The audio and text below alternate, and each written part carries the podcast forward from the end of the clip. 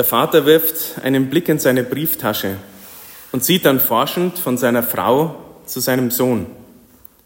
Der Junge hat Geld genommen. Wie kannst du das wissen? widerspricht ihm seine Frau. Es könnte ja auch sein, dass ich es genommen habe. Der Vater schüttelt den Kopf. Auf keinen Fall. Es ist noch was drin.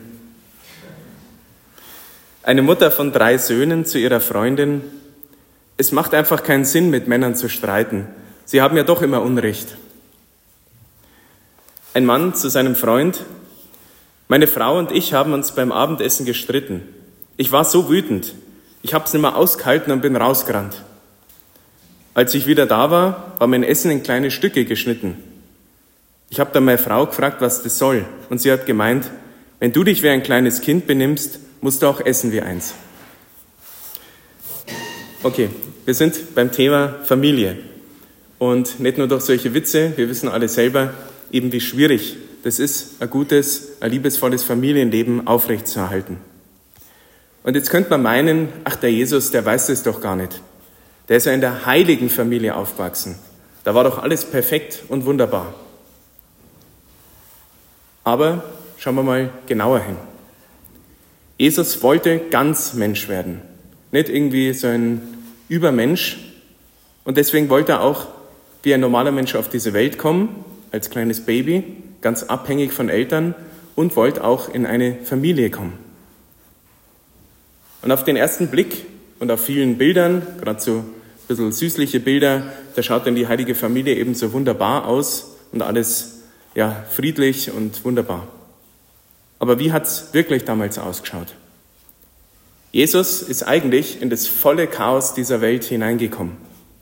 Statt daheim an einem schönen Ort, umgeben von Freunden, die vielleicht helfen, ist er in einer dreckigen Krippe ja, gekommen mit der Familie, die total überfordert war, ganz alleine auf sich gestellt und ganz weit weg von daheim.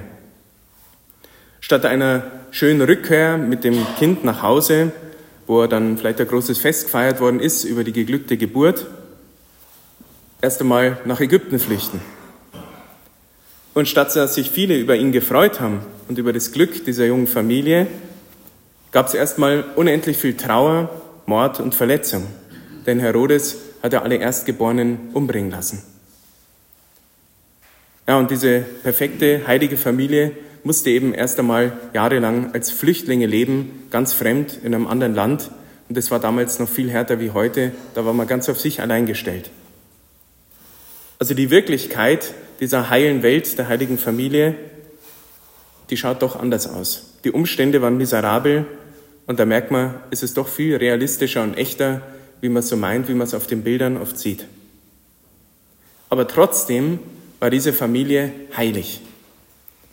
Denn es geht nicht darum, wie die Umstände sind, sondern was wir daraus machen, wie wir mit den Umständen umgehen. Schauen wir auf den Josef. Er war ein gerechter Mann, heißt es. Das ist ein ganz wertvolles Prädikat in der Bibel. Es wird nur von wenigen Leuten gesagt. Er hat sich heroisch um die Familie gekümmert. Er hat die ganze Verantwortung getragen, schon hin nach Bethlehem mit der hochschwangeren Frau und sich dann um alles andere gekümmert. Wie konnte er das machen? Weil er auf Gott gehört hat. Wir kennen diese Träume vom heiligen Josef. Gott, das war so sein Weg, ähm, seine Kommunikation mit Gott durch Träume. Manche haben das, ganz viele eben nicht, die haben eher Albträume oder irgendeinen Kass, was man so träumt. Aber manche Leute haben das, dass Gott ihnen so Hinweise gibt. Beim Josef waren das ganz klare Dinge. Und nicht nur das, sondern er hat darauf gehört. Er war auch gehorsam Gott gegenüber und hat dadurch die richtigen Entscheidungen getroffen für sich und eben für die Familie. Schauen wir auf Maria. Die hat nicht nur einmal Ja zum Willen Gottes gesagt, das, was wir ja, ähm, am 25. März feiern und eben auch nochmal an Weihnachten, dass sie überhaupt schwanger geworden ist mit dem Sohn Gottes, diese krasse Herausforderung auf sich genommen hat im Vertrauen auf Gott, sondern dieses Ja zum Willen Gottes sagen, das war nichts Punktuelles, sondern eigentlich ihre innere Einstellung. Man könnte sagen, ein ganzer Lebensstil. Also immer danach zu fragen, was Gott eigentlich will und dann Ja dazu sagen. Das sehen wir an den Stellen, wo Maria immer wieder auftaucht im Evangelium. Das ist gar nicht so häufig, aber es sind oft ganz wichtige Stellen. Und immer wieder merken wir, sie war ganz im Willen Gottes. Sie hat das getan, was Gott wollte. Und schauen wir auf Jesus, da heißt es im letzten Satz vom Evangelium heute, das Kind wuchs heran und wurde stark, erfüllt mit Weisheit und Gottes Gnade ruhte auf ihm. Also der war eben noch nicht der perfekte Jesus, sondern eben auch ein ganz normaler Mensch, der eben erfüllt wurde mit Weisheit, der reif geworden ist, aber eben mit Gottes Gnade. Er hatte besondere Eigenschaften, die sich aber auch erst entwickelt haben müssen. Und vor allem hat er eine besondere Berufung gehabt für sein Leben und letztendlich für all unser Leben. Und das ist das, was wir heute gehört haben von dem Propheten Simeon und von der Hanna im Tempel, die schon in prophetischer Weise gesehen haben, dass mit diesem Kind Gott ganz Großes vorhat. Natürlich war Jesus ganz Gott gewesen, auf jeden Fall, aber eben auch ganz Mensch. Das ist das, was mir vielleicht vom Verstand her keiner von uns so richtig ja, zusammenbringen kann, aber das ist das, was uns offenbart ist, was wir glauben und was wir im Glauben wissen, auch wenn wir es nicht ganz nachvollziehen können. Und zu diesem ganz Menschsein gehört eben nicht nur die Familie, sondern eben auch das, was wir alle kennen, nämlich das Leiden. Das Zwischenmenschliche, dass man gekränkt wird, auch andere kränkt, dass man verletzt wird, andere verletzt, dass man enttäuscht wird. Und Jesus ist es nicht entgangen, diese Sachen. Er hat selber alles Mögliche mitmachen müssen, nicht nur dann am Kreuz, das, was einem da gleich einfällt, sondern schon die ganze Zeit, seinen ganzen Weg, alles, was wir wissen, immer wieder ähm, die Verleumdung und so weiter und so fort. Und teilweise hat er sogar selber provoziert, könnte man sagen. Natürlich ohne zu sündigen, er war ohne Sünde, aber denkt mal dran an das, wo er mit zwölf Jahren im Tempel war, drei Tage verschollen und die Eltern haben ihn da gesucht. Das, damit hat er seine Eltern ziemlich gekränkt, das sagt dann die Mutter Gottes auch ganz klar. Ähm, also Jesus war auch ganz Mensch. Auch und manchmal gerade sind es diese Erschütterungen in unserem Leben, diese Verletzungen, die uns zu den Menschen machen, die wir heute sind. Aber nur, wenn wir damit gut umgehen. Es gibt sehr viele Leute, die egoistisch sind, ziemlich ekelhaft ja, zu sich und vor allem auch zueinander. Und das ist oft die Folge davon, wenn man sowas erlebt, vielleicht eine schlimme Vergangenheit hat oder in schlimmen Umständen lebt, aber nicht gut damit umgehen kann, weil man es vielleicht auch gar nicht weiß. Woher soll man es auch wissen? Deswegen möchte ich heute noch einen Tipp geben. Man könnte ganz viel sagen, ganz viel, was uns Gott gesagt hat, wie wir das leben können, wie wir durch diese Kränkungen, durch diese Krisen im Leben durchkommen können. Und mit diesem Tipp hoffentlich können wir wenigstens anfangen damit, wenn wir das noch nicht gemacht haben. Denn Jesus hat es auf alle Fälle selber gemacht. Es wird uns da mal berichtet, dass Jesus einen Mann geheilt hat. Ganz viele Leute sind dabei, auch die Pharisäer und die Schriftgelehrten, also nicht nur irgendwelche Leute, sondern die ganz hoch angesehenen in der Gesellschaft. Und nachdem Jesus dieses ganz auffällige Wunder getan hat, heißt es dann, sie aber in ihrem Unverstand berieten sich untereinander, was sie gegen Jesus unternehmen können. Da ging er auf einen Berg, um zu beten und verbrachte die ganze Nacht im Gebet zu Gott.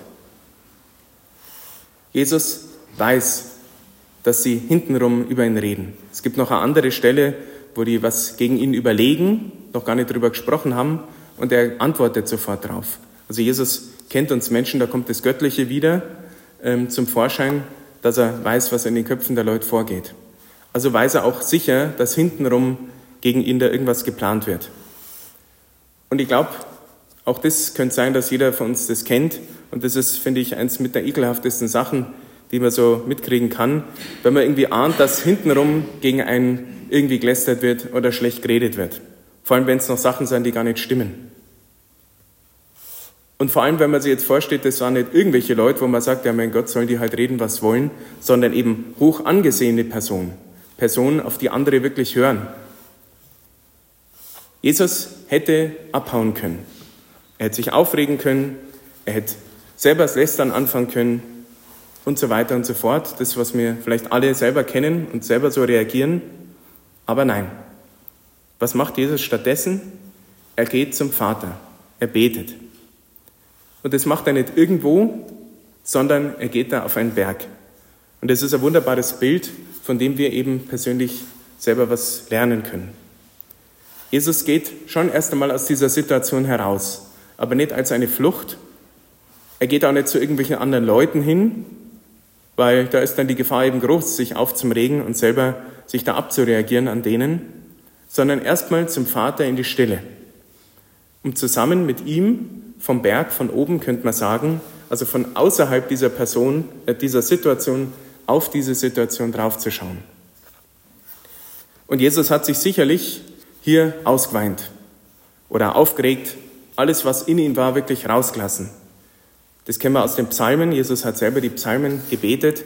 Und wenn wir mal die Psalmen reinschauen, da merkt man, da sind alle Gefühle drin. Von der größten Freude, die wir so kennen, bis zum größten Grant, zur größten Trauer. Das ist das Gebet der Kirche immer schon gewesen, der Juden, das, was auch gerade der König David ganz viel aufgeschrieben hat. Also vor Gott können wir alles rauslassen. Und das wird Jesus sicher gemacht haben. Und dann, wenn dieser Dampfer mehr rausgelassen ist, dann kann langsam mal die Ruhe einkehren. Und dann, daran merkt man, dass Jesus nicht geflüchtet ist, denn er ist von diesem Berg wieder runtergekommen. Aber wie? Da heißt Jesus stieg mit ihnen den Berg hinab. In der Ebene blieb er mit einer großen Schar seiner Jünger und vieler Menschen stehen. Alle Leute versuchten ihn zu berühren, denn es ging eine Kraft von ihm aus, die alle heilte. Ich glaube, aus dieser Art, mit schwierigen Situationen umzugehen, ohne vorschnell irgendwie emotional überzureagieren, aus dieser Begegnung mit Gott, aus diesem Gebet heraus mit dem Vater, hat Jesus so eine Wahnsinnskraft gehabt. Erst einmal für sich die Kraft gehabt, ruhig zu bleiben, sich nicht aufzuregen oder zum sagen, jetzt bleibt's mal alle gestohlen, sondern gleich in eine große Schar von Leuten gegangen.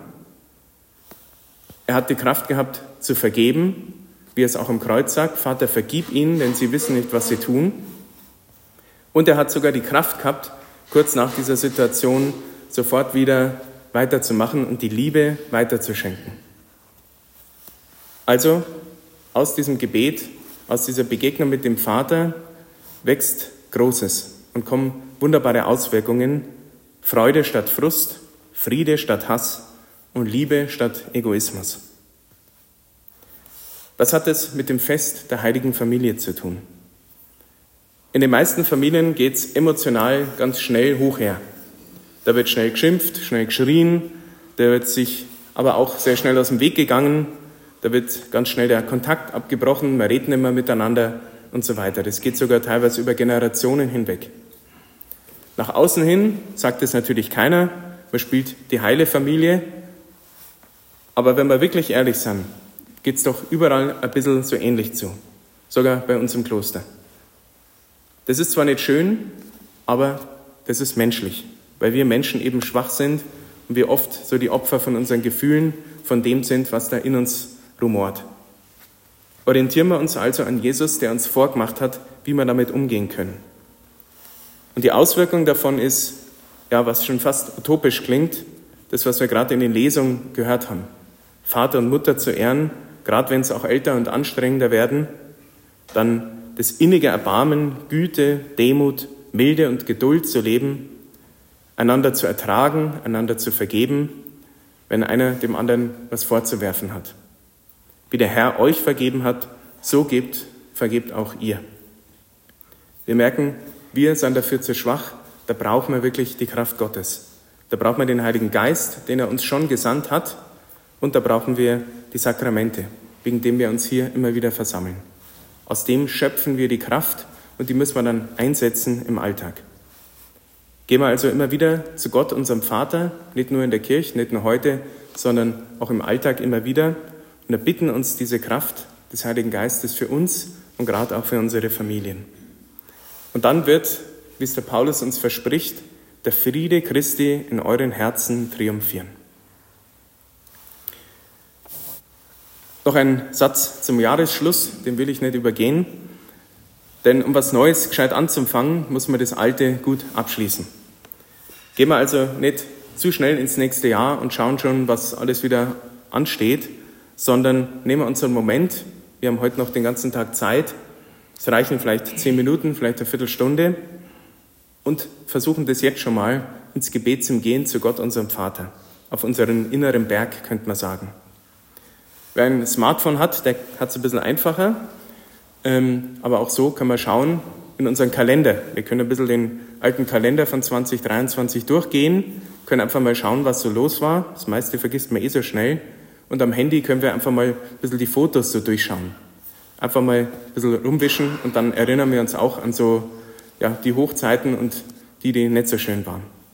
Und dann drei Fragen. Und das ist die einzige Reflexion, mit der wir das, gute, das Jahr gut abschließen können.